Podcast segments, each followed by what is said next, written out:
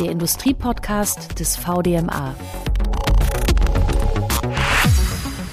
Kunststoffe sorgen weltweit für große Debatten. Auf der einen Seite brauchen wir sie, um zum Beispiel Arzneimittel und verderbliche Lebensmittel sicher zu verpacken oder um Produktionsprozesse unter schwierigsten Bedingungen durchführen zu können. Auf der anderen Seite sehen wir alle mit größter Sorge auf die riesigen Plastikmüllmengen in den Meeren und auch am Land. Dabei gilt grundsätzlich, Kunststoffe werden aus wertvollen Rohstoffen gemacht. Und deshalb ist die Industrie gefordert, auch der Maschinen- und Anlagenbau, Verpackungen und Produkte so zu gestalten, dass sie Teil einer Kreislaufwirtschaft werden und Recyclingprozesse durchlaufen können. Und genau darum geht es heute im Industrie-Podcast des VDMA. Unser Thema Circular Economy in der Welt der Kunststoffe. Schön, dass Sie dabei sind. Mein Name ist Steffi Burmeister und ich begrüße unsere Gäste. Michael Baumeister, COO bei Brückner Maschinenbau GmbH und Co. KG. Brückner Maschinenbau ist der im Weltmarkt führende Anbieter von Produktionsanlagen zur Herstellung gestreckter Folien. Hallo. Hallo, Frau Burmeister. Dann begrüße ich Dr. Benedikt Brenken, Director Aircycle-Initiative bei der Reifenhauser Group. Aircycle ist der offene und global einsetzbare Standard zur Rückverfolgung von Kunststoffverpackungen entlang des Lebenszyklus. Und die Reifenhauser Group ist der führende Anbieter innovativer Technologien und Komponenten für die Kunststoffextrusion. Hallo. Hallo, Frau Burmeister. Ja, und den VDMA vertritt in unserem Podcast Thorsten Kümmern, VDMA-Geschäftsführer Kunststoff- und Gummimaschinen. Auch an Sie. Hallo. Hallo, Frau Bürgermeister. Herr Baumeister, eine Welt ohne Plastik.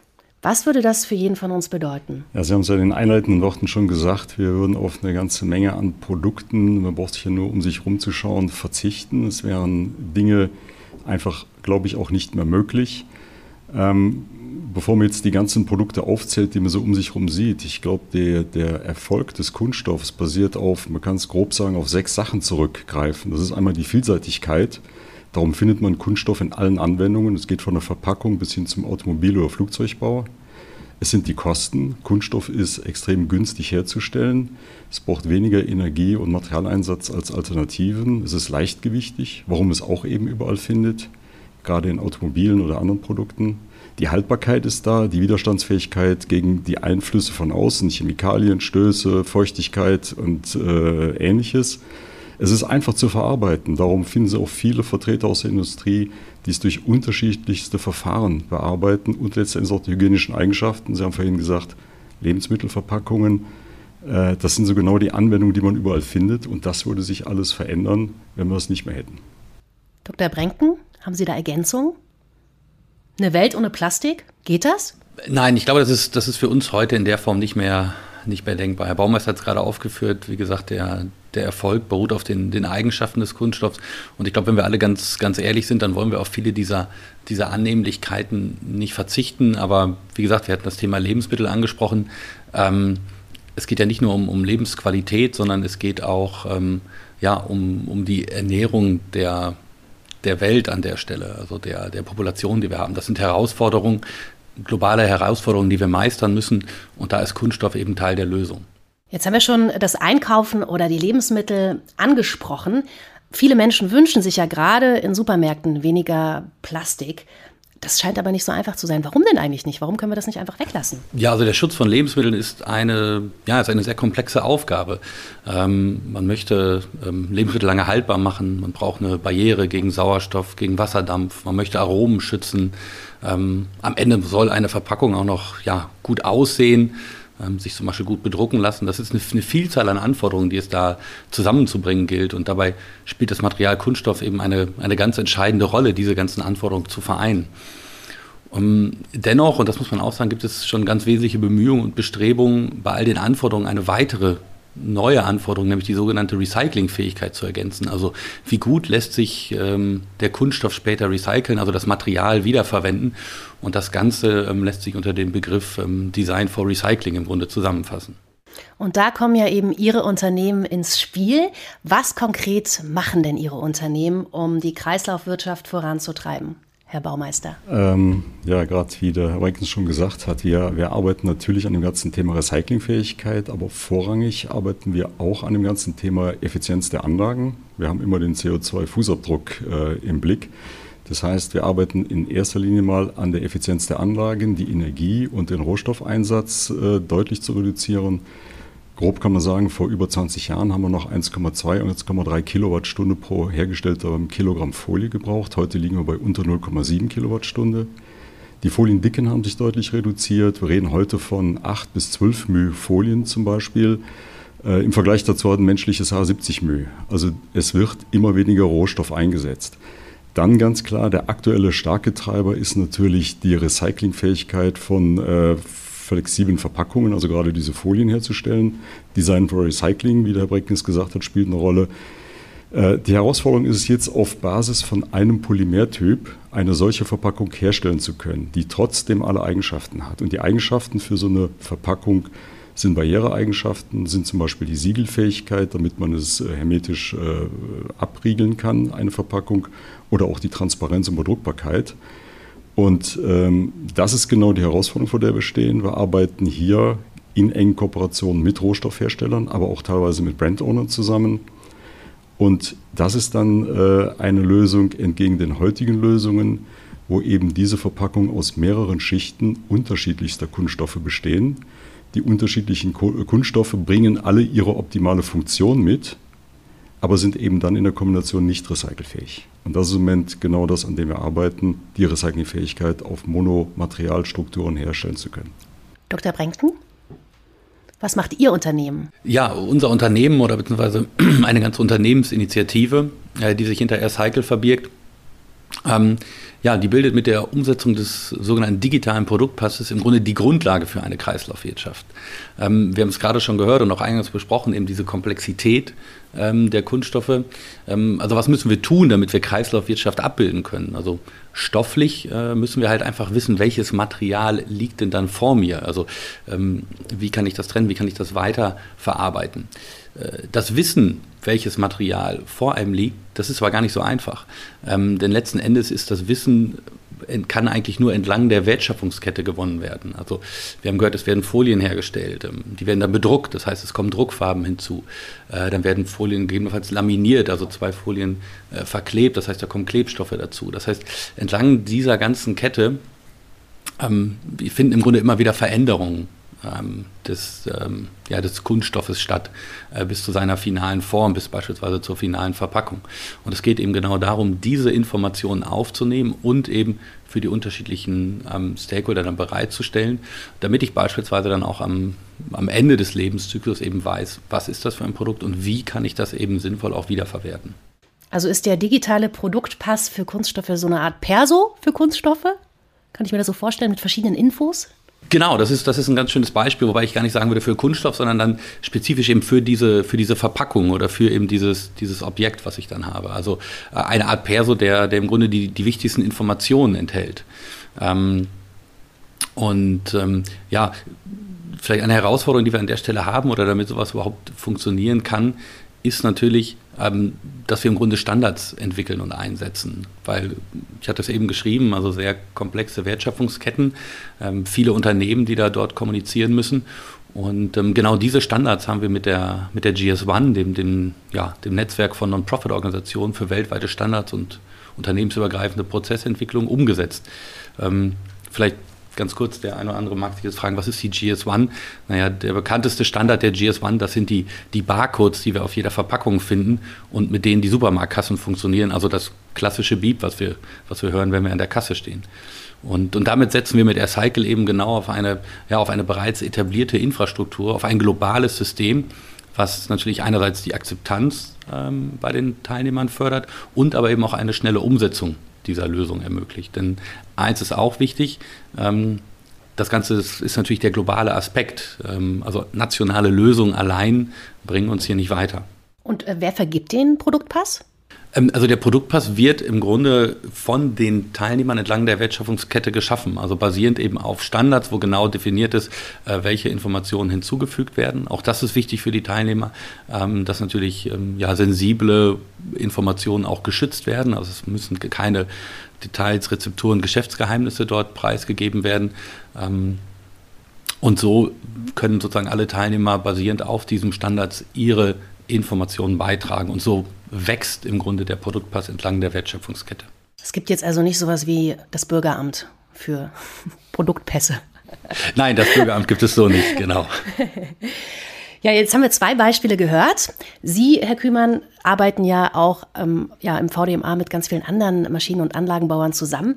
Was ist denn da, das bekommen Sie sicherlich mit, eine Motivation für die Unternehmer, die Kreislaufwirtschaft für Kunststoffprodukte voranzutreiben? Eine ganz starke Motivation ist, dass wir sehen, dass es viel zu viel Müll an Land im Meer gibt, äh, Plastikmüll.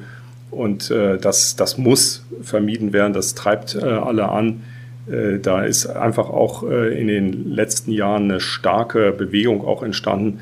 Und man möchte einfach damit wirklich ein Ende machen. Das ist der eine Punkt, also die Vermüllung. Das andere ist, dass wir natürlich auch erkennen, dass wir viele Menschen sind, viele Menschen auf der Welt. Wir haben knappe Ressourcen und wir müssen zusehen, dass die Ressourcen, die wir einmal in den Verkehr gebracht haben, auch im Verkehr bleiben. Sie müssen also im Kreislauf geführt werden, es ist ganz fundamental wichtig zu erkennen, dass Altkunststoffe, dass die ein Wertstoff sind. Es ist nicht einfach Müll, den wir irgendwo hinschmeißen, verbrennen oder sonst was. Nein, wir, wir brauchen diese Altkunststoffe und die müssen auch wieder in den Verkehr zurückgeführt werden. Eine ganz starke Motivation, äh, sich für das Thema der Kreislaufwirtschaft äh, einzusetzen.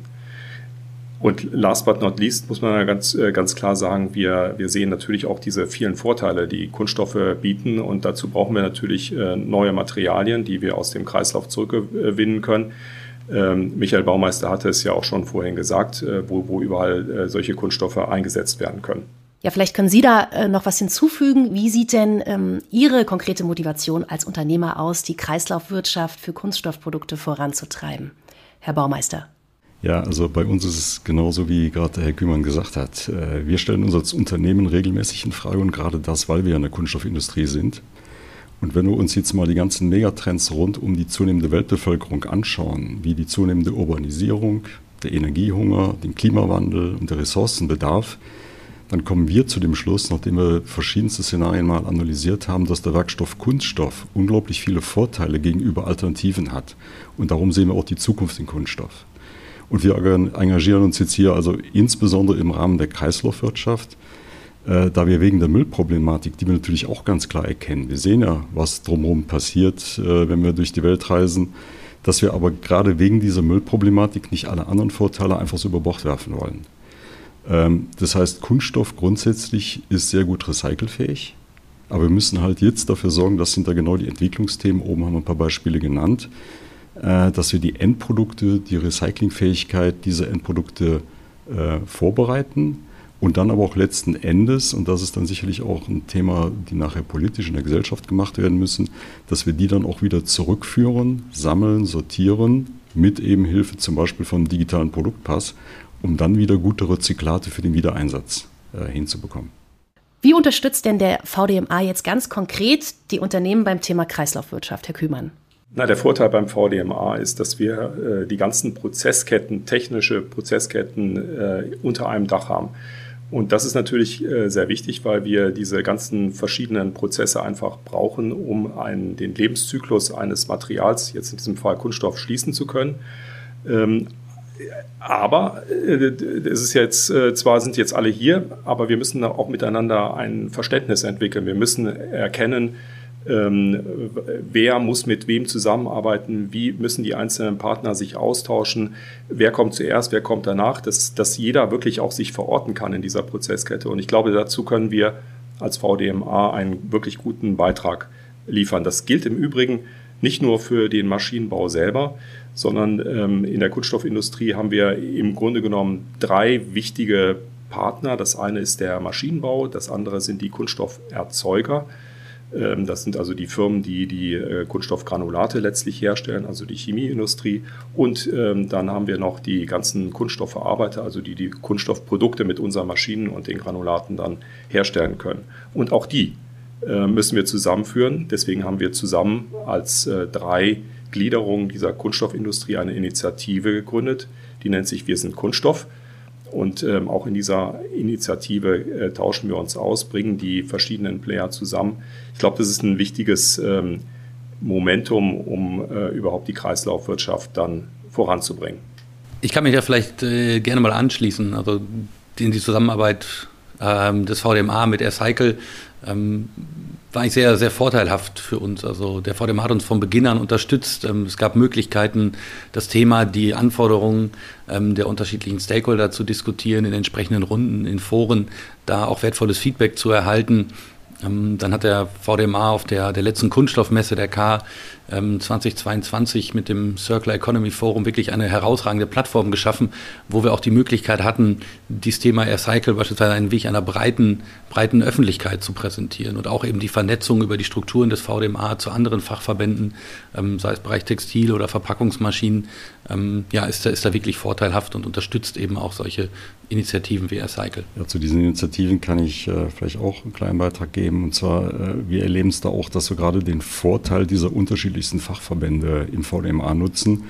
Wir reden zwar heute nur über Kunststoff, aber es gibt ja auch den Fachverband Richtung Abfallwirtschaft. Äh, ähm, und wir bringen da einfach die Sichtweisen zusammen und sehen auch, welche Probleme da aus der Industrie kommen. Es fällt halt leichter, wenn wir da schon direkt die richtigen Ansprechpartner und Gremien zusammenkriegen und einfach über den Tellerrand gucken kann und man nicht nur Kunststoff sieht. Weil letzten Endes ähm, ist ja auch so, wie der Herr Brenken sagte, dieser digitale Produktpass gilt für Verpackungen. Und wir haben ja auch genug Verbundverpackungen, Papier, Kunststoff, weil Kunststoff bringt äh, eben die Barrieren und äh, Papier eben bestimmte Haltbarkeit drumherum oder, oder die Kartonage.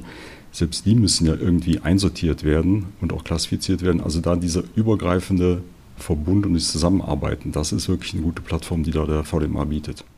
Und äh, Herr Kümmern, gibt es neben den Beispielen, die wir jetzt heute hier im Podcast gehört haben von den beiden Unternehmen, noch andere Ansätze bzw. tolle Lösungen, von Mitgliedern des VDMA zum Thema Kreislaufwirtschaft und Kunststoff? Ja, wir, wir dürfen einen, äh, oder wir sollten einen Punkt nochmal wirklich äh, ziemlich konkret uns anschauen und das ist das Thema Digitalisierung. Ähm, das Thema Digitalisierung ist ein wirklich wichtiger Enabler, um das Thema Kreislaufwirtschaft auch nach vorne zu bringen. Denn wir brauchen, das hatte Herr Brenken ja schon gesagt, wir brauchen eine Transparenz äh, über die gesamte Prozesskette. Das heißt, wir müssen die einzelnen Bindeglieder sozusagen äh, auch verfolgen können. Und wir, wir müssen auch dafür sorgen, dass äh, letztlich ähm, sehr genau die Maschinen arbeiten. Und dazu braucht man eine gemeinsame Maschinensprache. Und das ist das, was ähm, der VDMA jetzt im Moment mit seinen vielen Mitgliedern, im Übrigen nicht nur im Bereich Kunststoff, sondern darüber hinaus entwickelt. Das ist die Weltproduktionssprache, auch genannt OPCOA. Und das ist eine wichtige Voraussetzung, um solche komplexen Systeme einfach auch handeln zu können. Und zwar auch herstellerübergreifend, das ist wichtig, standardisiert und ähm, nicht nur in Deutschland, sondern sowas muss natürlich auch international funktionieren. Insofern diese Weltproduktionssprache ähm, ist ein wichtiger Pfeiler, um bei der Kreislaufwirtschaft auch vorankommen zu können. Ein gutes Beispiel, finde ich. Ja, jetzt hat es einer von Ihnen schon vorhin äh, kurz angesprochen. Ich glaube, es war ähm, Herr Baumeister. Äh, Politik. Ne? Wie sieht es denn da mit der Unterstützung aus äh, seitens der Politik? Beziehungsweise wie kommt die hier ins Spiel? Dr. Brenken. Ja, vielleicht ein ganz, ganz äh, aktuelles ähm, Beispiel und ein sehr positives Beispiel eigentlich, wie, wie Politik und Industrie eben zusammenarbeiten können. Wir sind mit Aircycle Teil des ähm, Stakeholder-Prozesses der nationalen Kreislaufwirtschaftsstrategie, ähm, eben mit dem, in einem Handlungsfeld Kunststoffe. Und das ist ein Prozess, der, der jetzt gerade ähm, gestartet ist im, im Mai diesen, diesen Jahres. Und ähm, der zeigt eben, dass wir als Industrie eben auch gehört werden und diese Lösungen, die wir entwickeln, ähm, dort eben auch mit zur Diskussion stellen können und damit eben beitragen können zur übergeordneten Lösungsfindung. Da arbeiten wir mit über 20 Unternehmen und Organisationen wie NGOs eben gemeinsam an einer Lösung, wie die nationale Kreislaufwirtschaftsstrategie mit Blick auf Kunststoffe ausgestaltet werden kann. Und natürlich ähm, bringen wir dort sehr stark das Thema Digitalisierung und digitalen Produktpass als einen wesentlichen Baustein eben entsprechend mit ein. Generell gesagt ähm, muss man sagen, die, die, die, äh, die Politik ist ähm, für uns extrem wichtig, weil, es, ähm, weil sie Politik letztlich den Rahmen setzt. Und wenn wir ein gutes äh, Miteinander äh, vereinbaren, dann äh, kann Kreislaufwirtschaft wirklich gut funktionieren, weil die Politik kann äh, die sozusagen die Ziele definieren und die äh, Wirtschaft wiederum muss es natürlich praktikabel umsetzen können. Und wenn dieses Zusammenspiel ähm, wirklich Hand in Hand geht, dann haben wir eine richtig gute Chance, diesen Transformationsprozess auch gut hinzubekommen. Es gibt allerdings auch einen Punkt, ähm, den möchte ich auch hier ganz klar nochmal herausstellen. Ähm, wir haben wir beobachten in, in, letzter Zeit doch gelegentlich, dass äh, bei, gerade bei Kunststoff eine Debatte auch politisch ähm, äh, in Gang gesetzt, wird, wo wir als sozusagen als böses Material dargestellt werden. Das ist natürlich nicht wirklich hilfreich, weil äh, wenn man irgendwelche Verbote ausspricht und so weiter, dann wird man die, die äh, Nachhaltigkeitsziele nicht unbedingt erreichen, sondern man muss letztendlich sich wirklich auf belastbare, messbare Größenordnungen wie zum Beispiel CO2-Bilanzen oder Energiebilanzen ähm, auf die muss man sich fokussieren. Dann wird das auch funktionieren. Das ist von Fall zu Fall auch unterschiedlich. In dem einen Fall ist das eine Material besser, im anderen das andere. Äh, insofern, äh, wenn man das jetzt so ganzheitlich betrachtet, dann wäre das sehr hilfreich. Und ich glaube, in die Richtung, in die Richtung arbeiten wir und ich hoffe auch, dass äh, wir dann politisch da Lösungen finden werden. Ja, was wünschen Sie sich denn ganz konkret zukünftig von der Politik für Ihr Unternehmen, Herr Baumeister? Ähm, also was ich mir wünschen würde, wäre eine äh, gewisse Berechenbarkeit und Planbarkeit und auch eine Priorisierung der Themen. Ähm, ich habe vorhin gesagt, wir, wir schauen uns also Megatrends an und äh, gucken, wo geht so die Reise insgesamt hin. Und wir sind ein äh, Unterstützer wirklich von diesem Green Deal, der äh, in der EU ausgerufen worden ist 2019. Und wenn man das ernst nimmt, haben wir ja die Top-Themen Klimawandel, also CO2-Reduzierung. Das ist ein Hauptthema, an dem man arbeiten müsste und als Priorität über alles setzt. Und das Zweite ist in Verbindung mit einer ähm, Kreislaufwirtschaft, die man realisieren soll. Europa treibt das natürlich insbesondere, weil Europa als Kontinent wenig Rohstoffe hat, aber in Summe macht es ja Sinn, Rohstoffe so lange wie möglich im Kreis zu fahren, damit wir irgendwann noch mal wieder dahin kommen, dass wir, Deutschland, glaube ich, braucht 3,4 Erden, um unseren Ressourcenbedarf zu decken, dass wir mal wieder auf das hinkommen, dass wir pro Jahr das nur einsetzen, was die Erde auch wieder äh, regenerieren kann. Also diese zwei Prioritäten würde ich gerne im Vordergrund sehen. CO2-Reduzierung und Kreislaufwirtschaft massiv vorantreiben.